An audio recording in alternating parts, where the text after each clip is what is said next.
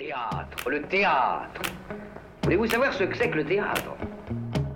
Euh, le théâtre, c'est un art du moment. On est en rapport direct avec les spectateurs. Pièce détachée, il faut que le théâtre présente une autre forme, une autre manière de vivre. Tous les lundis de 20h à 21h Finalement, le théâtre n'existe que par le regard du spectateur qui le fabrique. sur Radio Campus Paris. Le théâtre est pour tout le monde, pour vous comme pour les autres. Faut pas être exclusif. Il est 20h01, vous arrivez dans Pièces détachées, votre émission consacrée à l'actualité des arts vivants en Ile-de-France sur Radio Campus Paris. Alors ce soir, nous recevons le chorégraphe Jean-Claude Galota. Bonsoir. Bonsoir. Nous allons euh, notamment parler avec vous de votre nouvelle création, adaptée de l'étranger d'Albert Camus, qui est présentée au Théâtre de la Ville, Théâtre des Abbesses, jusqu'au 5 mars. On revient avec vous tout de suite pour en parler. Dans la deuxième partie de l'émission, lors de notre tour de table de l'actualité théâtrale, nous parlerons ce soir de Féline, un spectacle écrit par Laura Mokayesh, mis en scène par Mathieu Fary, c'est présenté à l'Actéon Théâtre jusqu'au 19 mars, de Je suis prêt pour l'histoire de tous les hommes morts qui à la fin ont vu mon visage, un spectacle conçu par le collectif ADM et la compagnie Le Chant des Rives, qui, qui était présenté à la loge jusqu'au 26 février, et on terminera avec Le Cabaret électrique, un spectacle conçu par le Cirque électrique et présenté dans ce même lieu jusqu'au 26 mars.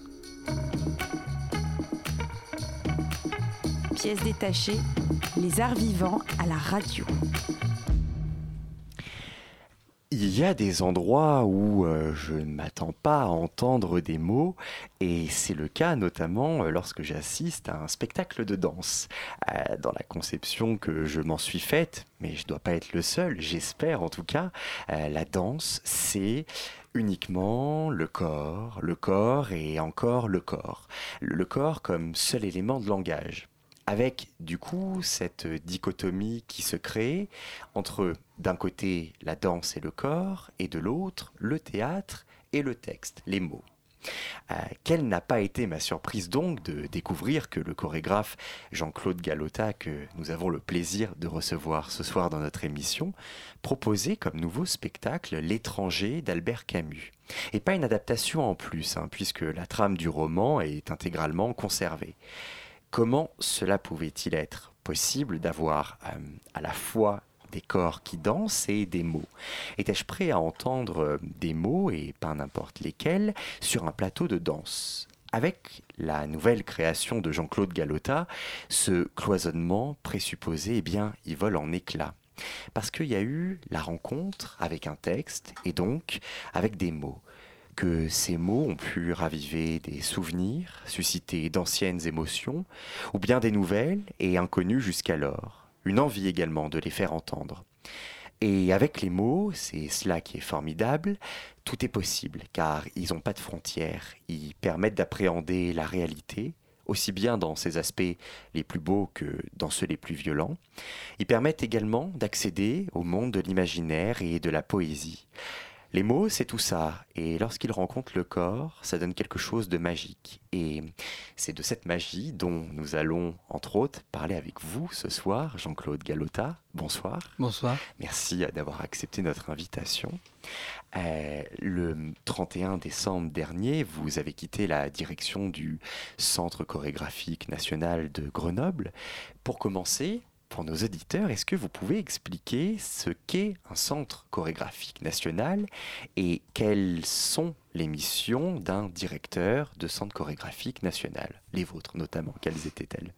Alors, euh, si on reprend l'histoire, euh, moi j'ai commencé la danse dans la Maison de la Culture de Grenoble. C'était une petite compagnie.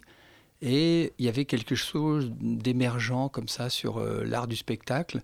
Arrive Jacques Lang au pouvoir et il trouve intéressant finalement cette nouvelle danse française. Et euh, il fait des rencontres avec des chorégraphes et il a envie de faire quelque chose de nouveau. Et on lui parle que justement il existe des centres dramatiques. Et il se dit pourquoi pas créer des centres chorégraphiques nationaux comme il y a des centres dramatiques nationaux. Et en fait, Grenoble a été le premier centre chorégraphique national. Et c'était en- un chapeau, un label qu'on nous mettait en fait dans un travail que nous on faisait normalement. Euh, on ne sait pas ce que ça voulait dire à l'époque. Il fallait tout inventer. Et en plus, il n'y avait pas forcément de l'argent. Mais j'ai compris ensuite que les politiques, c'est un label, est un appel d'air en fait pour que les pouvoirs publics viennent euh, abonder. Et voilà, du coup, on, s'est retrouvé avec, euh, avec ce label. Et, euh, et, on a vécu comme ça, heureux, sans savoir euh, à quoi ça correspondait, puisque nous, on faisait toujours le même travail. Et petit à petit, il y a eu d'autres centres chorégraphiques nationaux. Euh, ça s'est organisé. Il y a eu une association des centres chorégraphiques nationaux euh, qui, a, comme ça, euh, dit un peu des règles, pas, obligatoires. Mais en fait, ça s'est basé surtout sur la compagnie. Comment on travaillait, qu'est-ce qu'on faisait comme type de mission, très naturellement en fait. Et puis elles sont devenues un peu obligatoires. C'est d'abord les créations. Il y a au moins deux créations par an. Euh, faire de l'action culturelle, c'est-à-dire euh, faire des animations, des stages, aller parler de son travail, que ce soit dans le studio, mais aussi euh, dans d'autres endroits de la ville, des usines, des places publiques, des lieux défavorisés aussi. Voilà, tout ça, c'est constitué en, en mission. Et euh, il n'y avait pas de règle. Nous, quand on a commencé, euh, il n'y avait aucune règle. Et il y avait une sorte de, d'exception parce que les gens qui avaient fondé le centre chorégraphique euh, échappaient à la règle. Et puis, depuis, il y a eu une règle qui est 10 ans. Donc il fallait laisser le centre.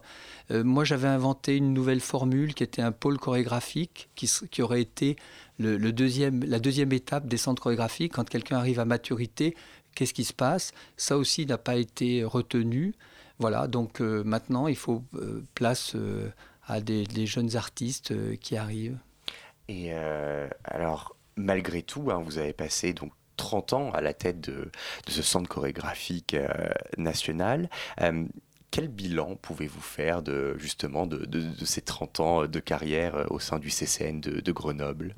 Alors, euh, si je regarde euh, à double regard, puisque pour moi j'ai continué en fait mon activité, le, label ne, m'a jamais gêné et j'en ai pas tenu compte en fait. J'ai fait mon travail en pensant que c'était ça la, justesse d'un artiste. Mais ce que je peux dire, c'est qu'au début, alors ce qui était étonnant, c'est qu'au début, on était un peu critiqué par les, les autres saltimbanques parce que tout à coup, on devenait institutionnel. Et on essayait de dire, mais peut-être que ça permet aussi euh, d'asseoir quelque chose. Donc euh, après, ça a été compris, et donc il y a d'autres artistes qui ont réussi à être directeur de centre chorégraphique. Et même si c'est compliqué, ça permet quand même de, travailler euh, bien, je trouve. encore une fois, nous, comme c'était autre chose, on, pouvait le faire sans, sans être centre chorégraphique. Mais pour d'autres endroits, ça a déclenché quand même une force dans, dans, la ville, parce que la danse, c'était compliqué. C'est toujours plus difficile que le théâtre, par exemple. Donc, il faut toujours se battre. Et puis, euh, à un moment donné, c'était au contraire euh, quelque chose de très puissant, de très fort. Euh, on, on, se baladait dans le monde entier et on amenait justement une parole nouvelle en disant voilà, la France a inventé les centres chorégraphiques nationaux et ça a donné envie à d'autres pays de, d'essayer de, de, suivre cet exemple. Donc on s'est dit tiens, voilà une, une, belle volonté. Dans les années 2000, ça a été l'inverse. C'est de nouveau des, jeunes chorégraphes en fait qui, ont refusé cette institution. Donc là, ça, a été très dur. Il fallait leur expliquer justement que c'était une force intéressante. Et finalement, ces mêmes euh, chorégraphes rebelles sont maintenant à la tête euh, des centres chorégraphiques nationaux. Justement, peut-être pour les modifier, pour les changer, ils ont compris en fait qu'on c'était pas de les détruire qu'il fallait, c'était euh, les pénétrer et puis les faire bouger. Qu'est-ce qui les gênait euh, précisément au début par rapport aux centres chorégraphiques nationaux? Simplement l'étiquette et le fait que ça soit institutionnalisé et donc sous contrôle un peu, euh, sous tutelle euh, étatique. Voilà. Même si on n'est pas vraiment sous tutelle, mais c'est le, c'est l'esprit. Voilà, c'est un esprit. C'est vrai qu'on aime bien les artistes libres, même fauchés, mais qui se débrouillent. Il y, a un côté un peu forain comme ça, qui, qui, est drôle cinq minutes, mais après, quand il faut travailler, c'est plus compliqué. Mais justement, quand les artistes arrivent, ils ont quand même ce cliché de, se dire ah non, on veut pas être enfermé. Euh. Donc voilà, du coup, il y a toujours eu cette, ce débat euh, philosophique. Et vous, quand vous avez créé en 1979 euh, le groupe euh, Émile Dubois, euh, comment vous, conceviez cette compagnie? Quelles étaient alors vos, ambitions chorégraphiques, artistiques avec cette structure que, que vous avez initiée? Alors moi, je venais pas de la danse. J'étais à l'école des beaux-arts à Grenoble. J'avais 22 ans et tout à coup j'ai découvert la danse par le dessin en fait. Et, et je me suis dit tiens c'est une chose qui me plaît. Et quand j'ai constitué le groupe Émile Dubois, pour moi c'était soit comme les concerts de rock, c'est-à-dire euh, prendre des gens un peu étranges, d'ailleurs pas donner mon nom, c'est pour ça que j'ai mis groupe Émile Dubois, et, et aussi prendre tous les gens qui avaient envie de s'exprimer justement d'où la, voix, le, pour le corps c'est aussi la voix, le texte, et, tous les gens euh, qui étaient même différents. Il y avait des gros, des mecs, des petits, euh, il n'y avait, pas un, formalisme de la danse. Et en fait, je voulais faire une sorte de théâtre ouvert comme ça sur euh, le monde avec des corps. Et j'invitais des, musiciens, donc c'était très très éclaté. Il y avait pas, c'était pas strictement danse en fait. D'ailleurs au début, je je voulais pas appeler ça danse, je l'appelais ça maltag pour voilà. Et puis c'est la danse qui m'a rattrapé parce qu'elle avait besoin de, marginaux comme nous pour euh, se réinventer. Et du coup, on a été propulsé euh, dans le milieu de la danse. Et juste pour que les choses soient hum, un, peu claires pour, pour, nos auditeurs, donc il y, a, il y, a, votre compagnie, donc le groupe Émile Dubois, créé en 79, vient ensuite donc le CCN de Grenoble en 84. Du coup, si j'ai bien compris, à ce moment-là, euh, les deux entités ne deviennent plus qu'une, mhm. donc le CCN de Grenoble. Donc ben, donc la compagnie existe à travers le CCN, mais n'existe plus en tant que compagnie euh, groupe Émile Dubois. Et puis, depuis votre départ, elle réexiste à nouveau en tant que euh, groupe Émile Dubois. Voilà, c'est bien ça C'est à peu près euh, ça, sauf que nous, on l'a mise en sommeil, la compagnie, et elle a toujours été, c'était Jean-Claude Galota, Centre chorégraphique national de Grenoble, groupe Émile Dubois, dessous. D'accord. Pour, pour, dire, euh, on est toujours là, mm. et c'est d'abord l'artistique qui mène le jeu, même si on a toutes ces étiquettes, voilà. Et donc après, on enlève un chapeau, mais il reste le, le groupe Émile Dubois. Vous, vous, commenciez à évoquer l'aspect international de, votre carrière. C'est vrai que c'est l'une de ses caractéristiques. Vous avez notamment conduit le département de la danse du euh, Shizuoka Performing Arts Center au Japon. Euh, vous y avez également créé et fait travailler une compagnie japonaise pendant trois ans. De quelle manière ces voyages, plus ou moins longs, euh, à l'étranger ont influencé et continuent d'influencer votre travail de chorégraphe? Alors c'est surtout humainement, euh, par exemple, au Japon, j'ai réappris euh, les, choses du, réalisme. Voilà, j'étais plutôt dans, une rêverie euh, européenne et, les, Japonais m'ont appris vraiment la, terre, les éléments en fait. Donc j'ai réintroduit ça dans mon rapport à l'autre euh, c'est vrai qu'à Shizuoka, le, directeur, en fait, il avait, il avait vu nos spectacles, il nous avait invités, et il voulait justement qu'on reproduise ce qui s'était passé pour le groupe Émile Dubois. Donc pour la première fois au Japon, parce qu'il n'y a pas de compagnie euh, officielle, euh, tout le monde travaille en fait, c'est un peu à l'américaine, même, même dans le ballet, dans le ballet national, les filles doivent aussi euh, faire des compléments de, travail pour, pour exister artistiquement. Et donc là, pour la première fois, on a créé un, groupe Émile Dubois japonais sur le même principe en fait, avec des gens différents. C'était huit danseurs, quatre filles, quatre hommes. Et on a essayé pendant trois ans de, de faire vivre euh, cette aventure.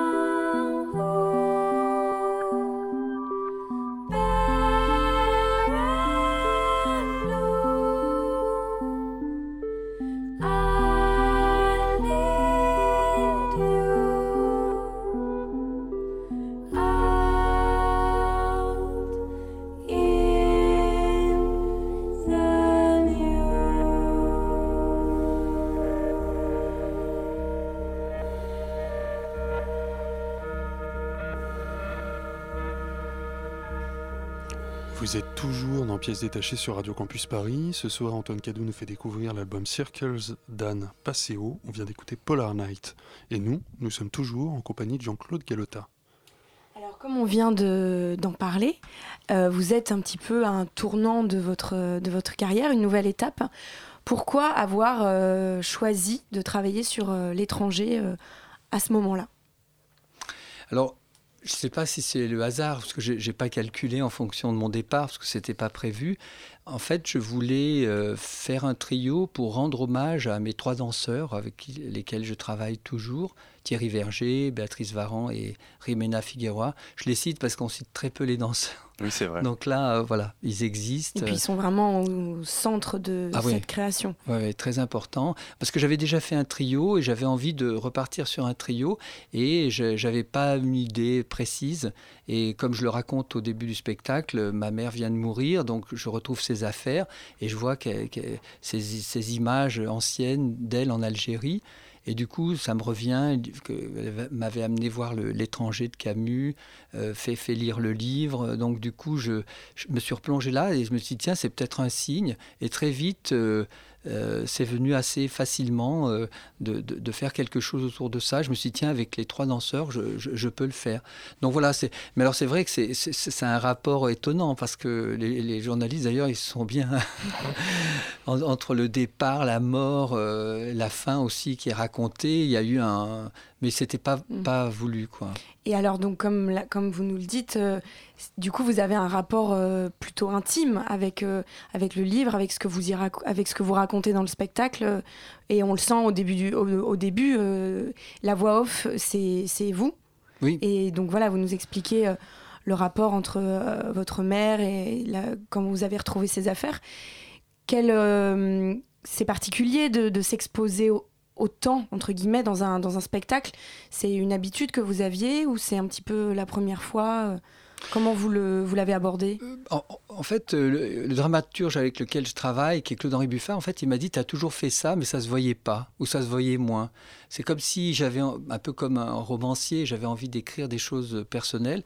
Et au début, je faisais déjà ça. Je mettais une voix off, parce que moi, j'aimais bien le cinéma, j'aimais bien ce- cette, cette idée, et, euh, et- et le mélange de genres. Et puis, c'était pas encore prêt pour le public, je pense, pour voir ce genre de, de mixage.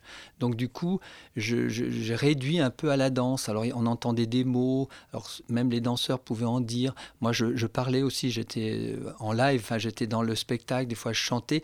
Donc j'ai- toujours mixé un peu les choses et j'ai toujours mis des choses personnelles, notamment la voix de ma mère déjà qui était dans un des spectacles. Les- gens le savent pas parce que je le signalais pas. Et là, euh, j'ai j'ai l'impression, euh, euh, à la fois par le temps qui est passé pour moi, mais aussi pour les spectateurs, euh, que c'est possible de, créer ces mélanges sans dire eh ben c'est encore de la danse, ça l'est plus. Euh, J'avais l'impression que je pouvais vraiment y aller franchement, et c'est pour ça que tout est venu euh, assez facilement entre cette voix off, un peu le principe du cinéma au fond, on l'accepte très bien au cinéma. On avait moins de chances de le voir dans la danse. Là, du coup, pour moi, c'était une liberté. Mais cet intime, justement, qui là est euh, plus évident, du coup, pour vous avec ce spectacle, euh, c'est un vrai dévoilement de soi.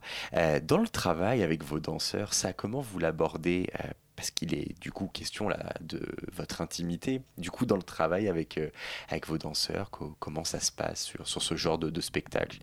Où, où Alors- il est question, du coup, de, de vous? Mm, mm. Euh, les danseurs, ils savent très bien qu'on qu'on travaille de manière abstraite su- sur la danse. Donc, je leur montre des mouvements, on travaille des mouvements. Et mm, ils ne sont pas obligés de savoir ce qui va se passer. Ils ne me le demandent pas forcément. Eux, ce qu'ils veulent, c'est pouvoir danser. Donc, euh, ils, me suivent, en fait. Ils apprennent comme des rôles très différents. Ils savent très bien que une chose peut se retrouver à la fin ou au début. Ils fixent rien. Ils sont simplement dans un mouvement. Et par contre, s'ils me posent des questions, là, je leur raconte tout. Euh, mais voilà, ça peut rester pudique comme euh, très intérieur.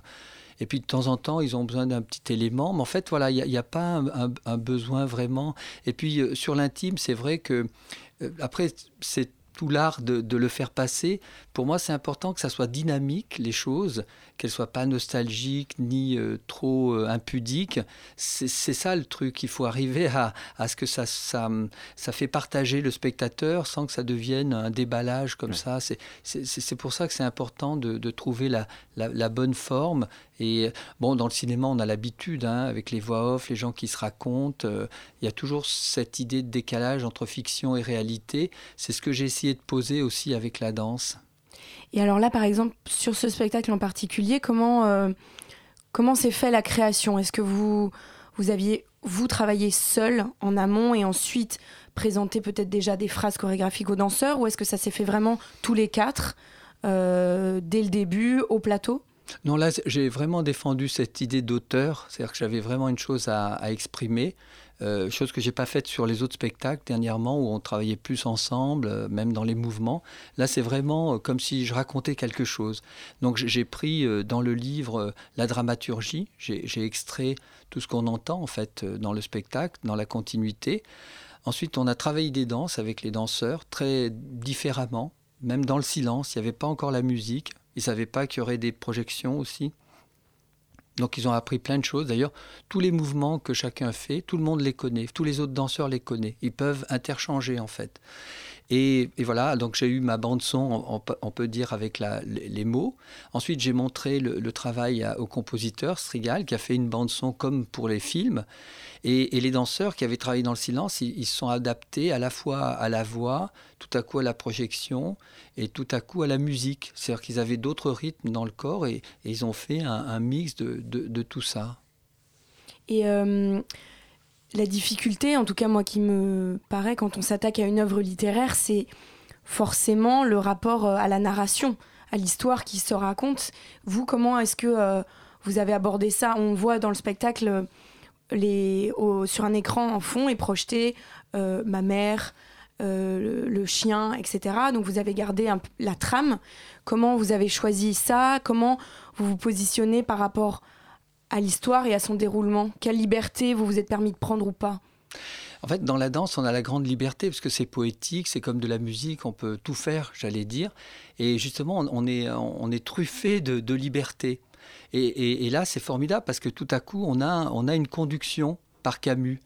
Donc euh, pour moi, c'est très facile parce que du coup, c'est lui qui amène le sens et, moi, j'amène le non-sens. Donc on arrive ensemble à, dialoguer. Donc après, c'est un dosage entre justement le, temps du mot et le, temps du geste. Il faut que j'arrive à équilibrer ça.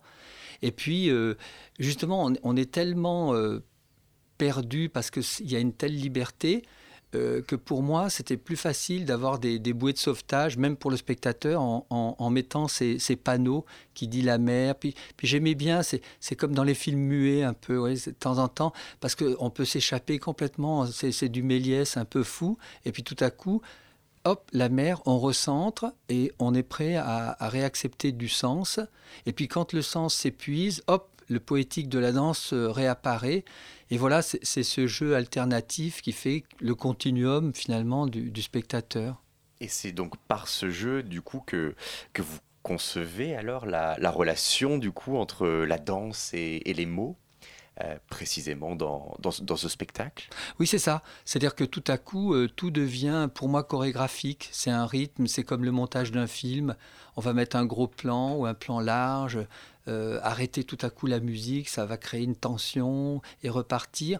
J'avais l'impression d'avoir plus d'outils, plus de matériaux que la seule danse, parce que je devais gérer les images, le texte, la musique, les danseurs. J'étais très heureux dans, ce montage euh, un peu fou euh, et, et, trouver justement une, un rythme, une continuité pour que les gens se disent pas ah non, il n'y a pas de danse ou il y en a trop. Voilà, il y avait une sorte de, de battement en fait, c'est cet équilibre. D'ailleurs, aux danseurs, moi je leur disais toujours euh, euh, soyez à 100% passionnés et en même temps à 100% détachés.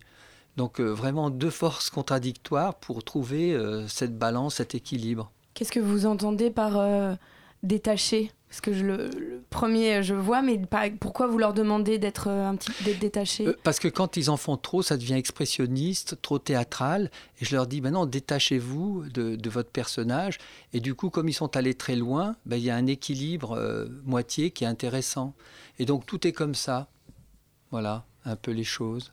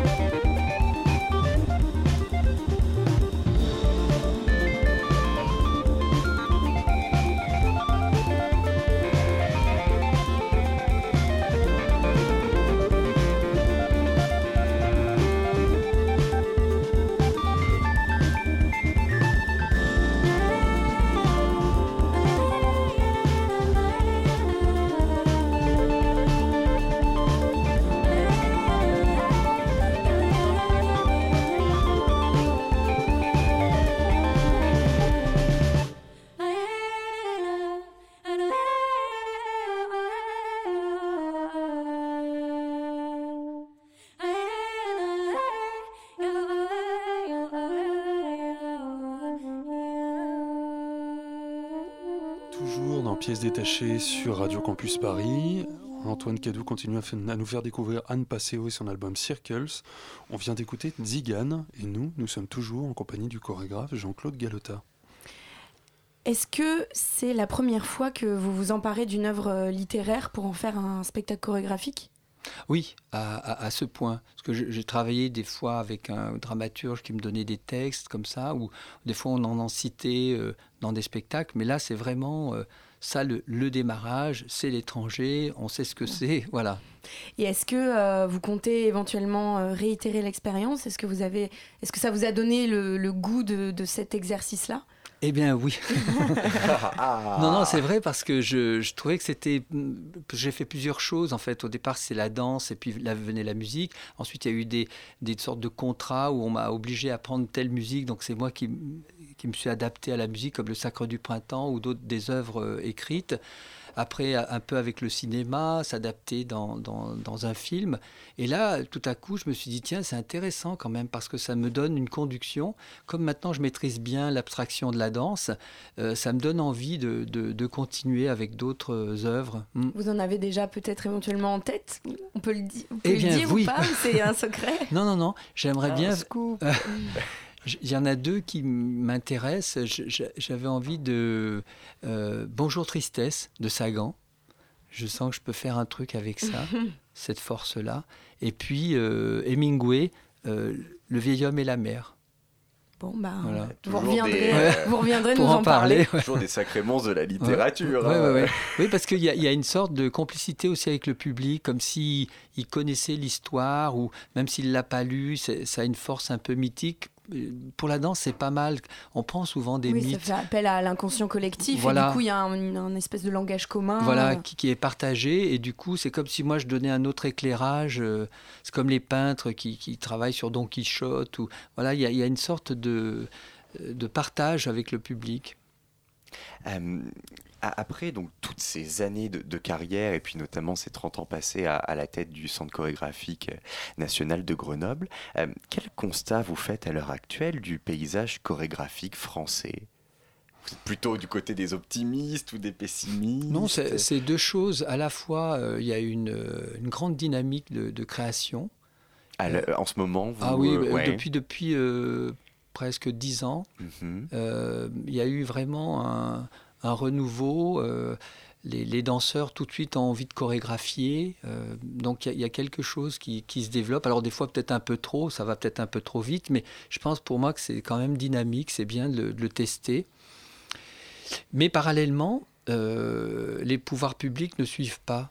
Étrangement, on, produit comme ça, mais il n'y a pas de, vraie suite. Au contraire, il y a une baisse souvent des, des subventions de plus en plus sur la culture. Donc voilà, il y a un contraste entre euh, une énergie euh, artistique très forte et puis un, fonctionnement culturel euh, qui s'appauvrit de plus en plus. D'ailleurs, il n'y a qu'à voir, les politiques ne parlent plus vraiment de culture. Les derniers, c'était Mitterrand à parler de ça. Il y avait une force sur la culture. Et, aujourd'hui, les, hommes publics ne parlent plus de ça. Alors c'est vrai que le monde va mal et qu'il y a tellement de choses à, régler politiquement.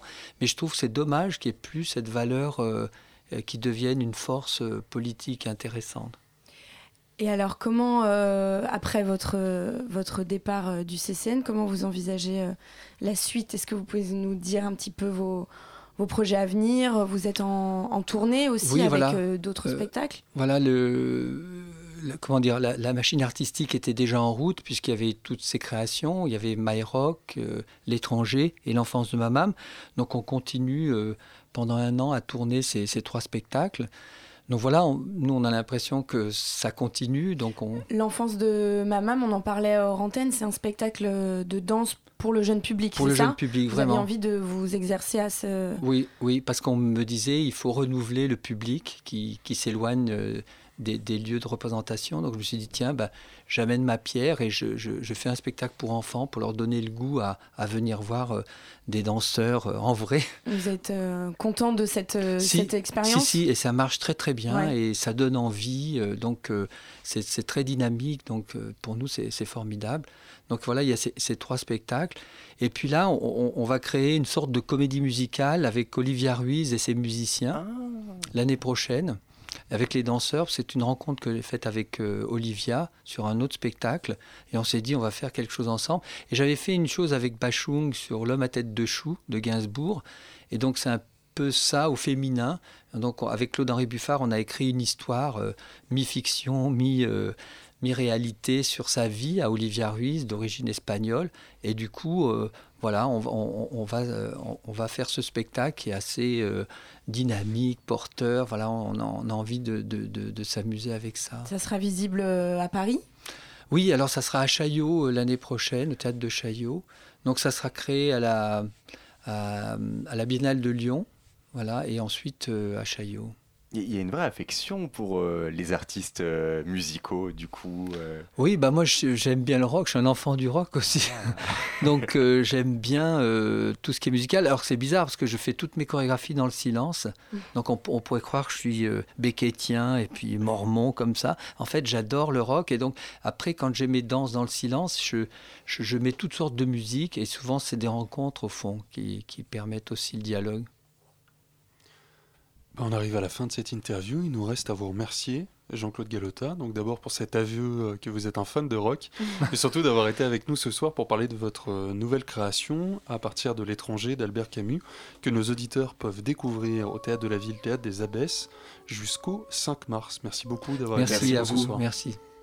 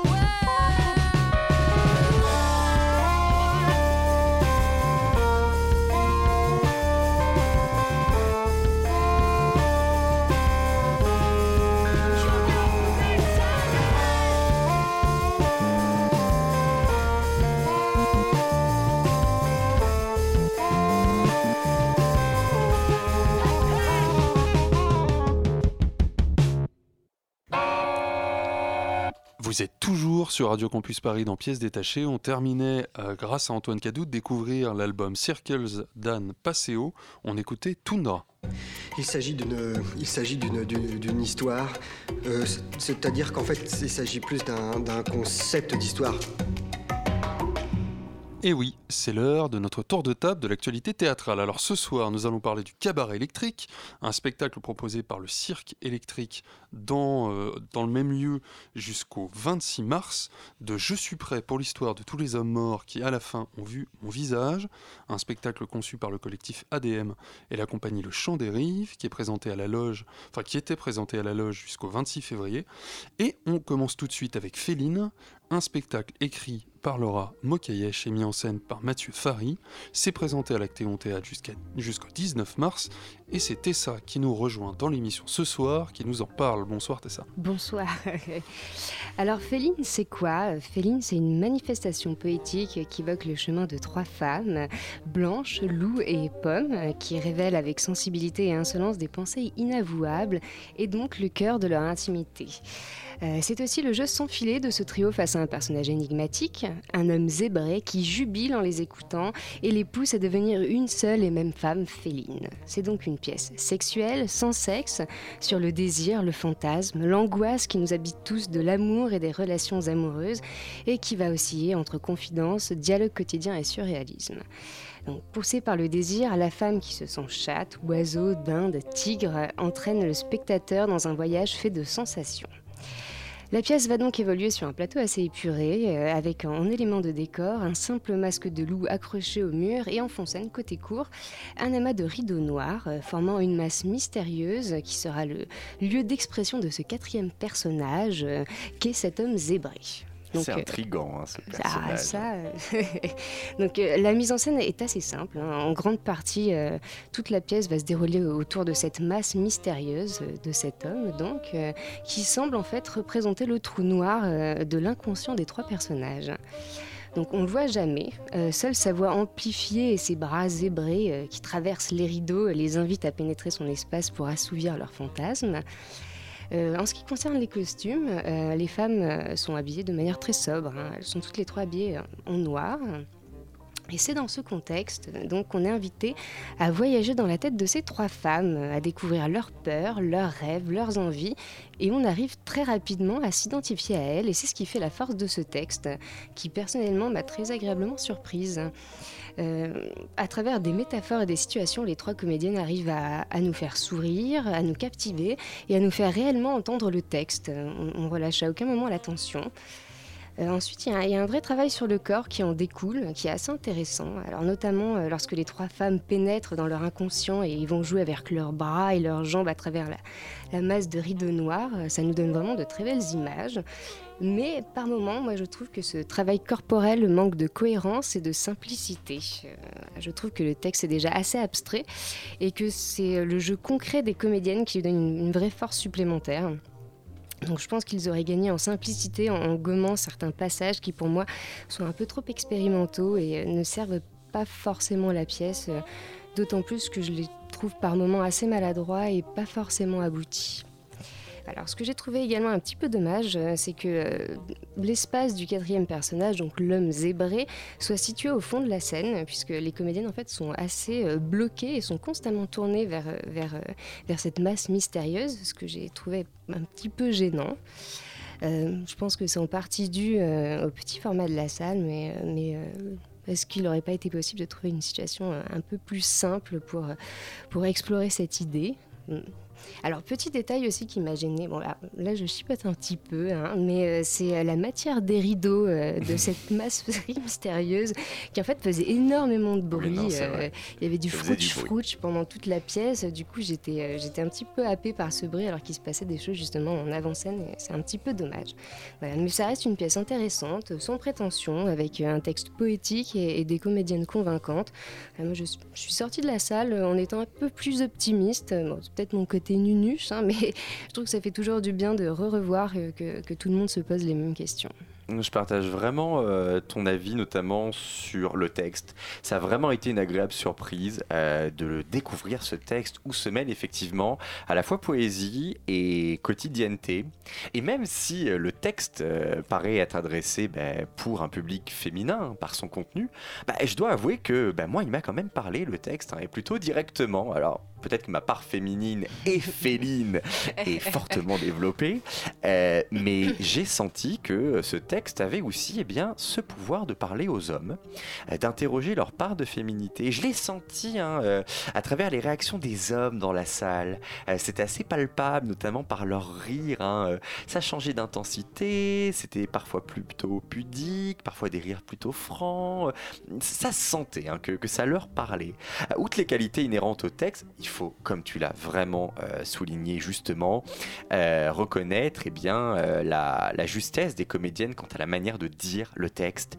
Euh, elles permettent vraiment de faire résonner chaque mot en nous. Elles donnent de l'espace à chacun des mots de ce texte. Elles nous maintiennent, comme tu le disais, euh, attentif pendant toute la durée du spectacle. Euh, on, décroche vraiment pas. Et ça, c'est une très grande qualité hein, pour une comédienne ou un comédien d'être capable de dire, de dire un texte de cette manière. Et je suis encore une fois d'accord avec toi, c'est une qualité qui gagnerait encore davantage à être mise en valeur par une simplification des choses, euh, notamment de certains éléments de mise en scène, ou bien de la direction d'acteurs. Hein, euh, des chorégraphies peut-être en trop, des mouvements non chorégraphiques euh, également peut-être en trop, quelques éléments scénographiques aussi pas si indispensables que ça, comme les cubes de, les cubes de rangement ah euh, sur lesquels elles sont assises ou bien les chaises. Euh, bon, voilà, mais c'est quand même un spectacle qui présente beaucoup de qualité, l'ensemble est plutôt encourageant et je pense que je ne m'avance pas en vous disant qu'il faut vraiment courir à l'Actéon Théâtre pour découvrir cela jusqu'au 19 mars. Donc c'est Féline, un spectacle écrit par euh, Laura Mokayesh et mis en scène par Mathieu Farid, donc à l'Actéon, jusqu'au 19 mars. On continue tout de suite avec Je suis prêt pour l'histoire de tous les hommes morts qui à la fin ont vu mon visage, un spectacle conçu par le collectif ADM et la compagnie Le Chant des Rêves et qui était présenté à la loge. Alors je vais vous faire une petite confidence, moi j'ai toujours une petite réserve lorsqu'il s'agit d'aller découvrir un seul en scène dont l'interprète est également le metteur en scène. Alors cette réserve, elle est probablement due à des mauvaises expériences, mais il convient toujours de lutter contre ces a priori, et j'y suis parvenu d'autant plus facilement que l'interprète en question, Thomas Matalou, est d'abord un comédien dont j'avais pu auparavant apprécier le travail, par exemple dans des créations d'Olivier Pi. Alors je suis prêt pour l'histoire de tous les hommes morts qui à la fin ont vu mon visage. Ce titre, épouvantablement long, pourrait apparaître comme une coquetterie. Eh bien, il l'est un peu mais pas seulement. Il est d'abord et avant tout une promesse, un programme, une affirmation de ce que nous allons découvrir sur le plateau. Nous allons découvrir la parole d'un homme qui donne la mort, un assassin, un bourreau. L'évocation de ces actes criminels et l'avancée vers la rédemption, tout compté d'un seul bloc, mais comme si la parole, l'aveu, libérait, au point de revenir dans le giron des bonnes âmes, puisque cette rédemption sera forcément religieuse. Je dis forcément, car l'action se situe loin de nous, géographiquement, sur un autre continent, presque un autre monde, le Mexique, où l'Église catholique est très présente. À l'origine de ce spectacle, il n'y a pas un texte, il y a un film documentaire de Gianfranco Rosi, Room 164, El Sicario, l'assassin, où un tueur à gages, à la solde des narcotrafiquants, se confie, cagoulé.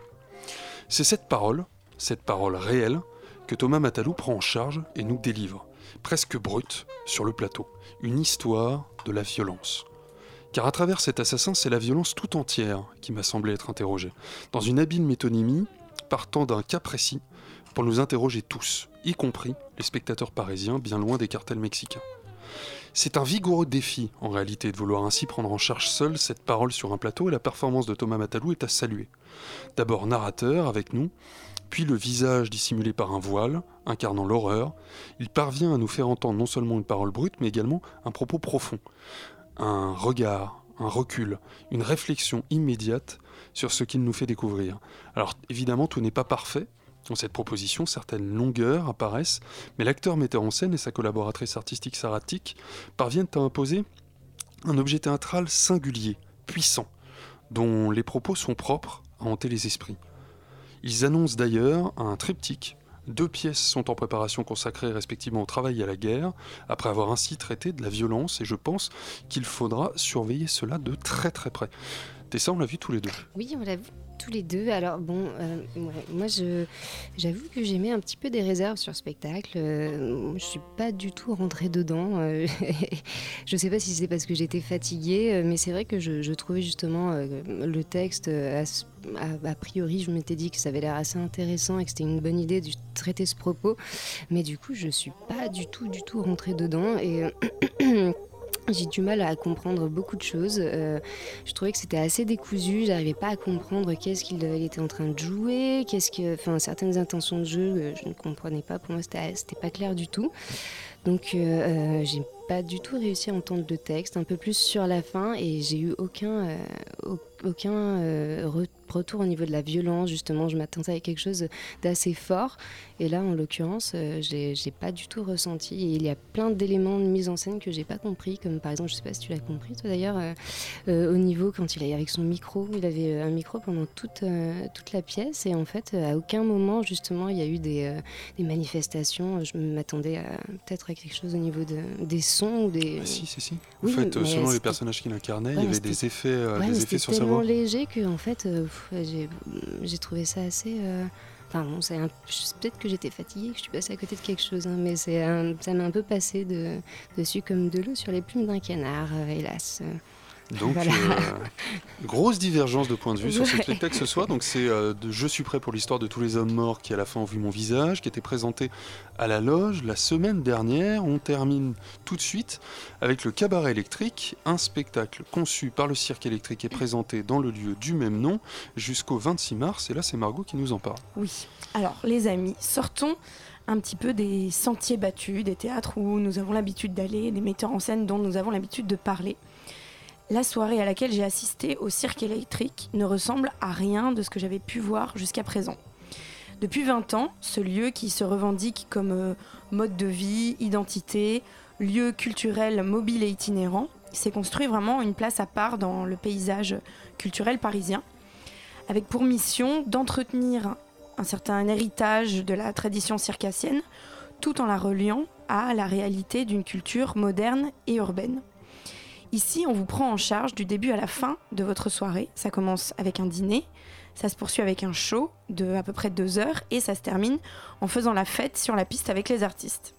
Ici, tout est maison, de A à Z, du délicieux dîner qu'on vous sert à la musique jouée en direct par un orchestre qui est juché au-dessus du bar sur une espèce de mezzanine et qui domine tout le chapiteau.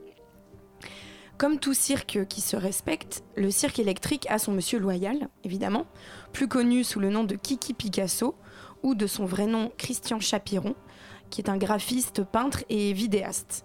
Il orchestre le show avec un humour et un décalage absolument irrésistible.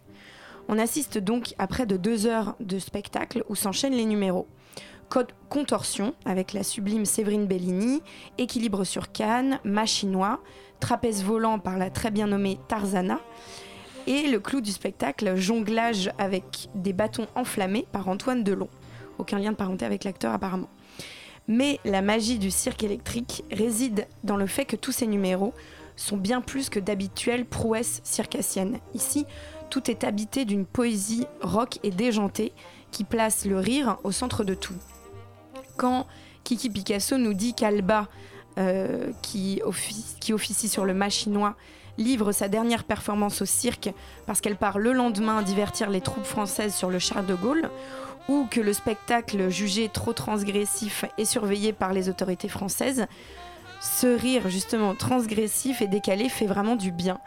Et la salle a du mal à contenir son hilarité quand par exemple le fondateur du cirque, Hervé Vallée, alias Tapman, body drummer vêtu de son, nouvel uniforme de CRS chic, tape joyeusement sur le culophone, un instrument euh, prétendument euh, hérité de Pierre Boulez, euh, constitué de différents personnages assis sur le comptoir du bar.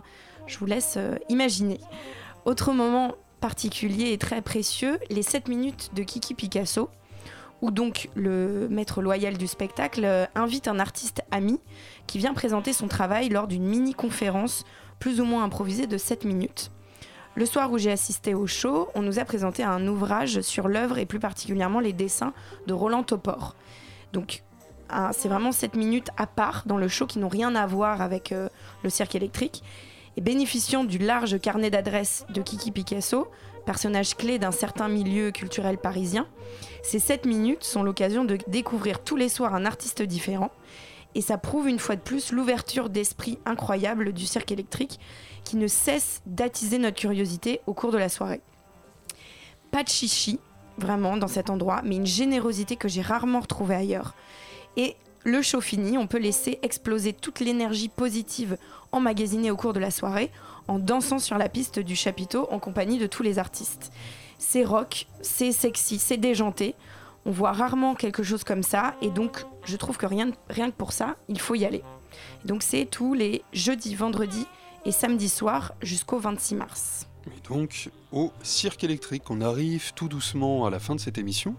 Donc je vous rappelle qu'on a eu le plaisir de recevoir ce soir le chorégraphe Jean-Claude Galota qui nous a notamment parlé de sa nouvelle création à partir de l'étranger d'Albert Camus qui est présenté au Théâtre de la Ville, Théâtre des Abbesses jusqu'au 5 mars 2016. On a parlé en chronique de Féline, un spectacle écrit par Laura Mokayesh et mis en scène par Mathieu Fary qui est présenté à l'Actéon Théâtre jusqu'au 19 mars.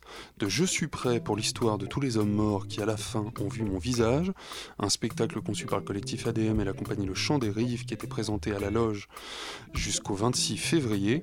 Et on parlait à l'instant du cabaret électrique, un spectacle proposé par le cirque électrique et présenté dans le lieu du même nom jusqu'au 26 mars. J'aperçois mes camarades de Yumi. Bonsoir. Bonsoir, ça va? Mais ouais, ça va bien. Qu'est-ce qui se passe dans Yumi ce, soir Ce soir, on a des invités, on reçoit... Euh, c'est rarissime eh ça On reçoit les créateurs de l'application Indie Guide, hein, une application de guide alternatif de voyage.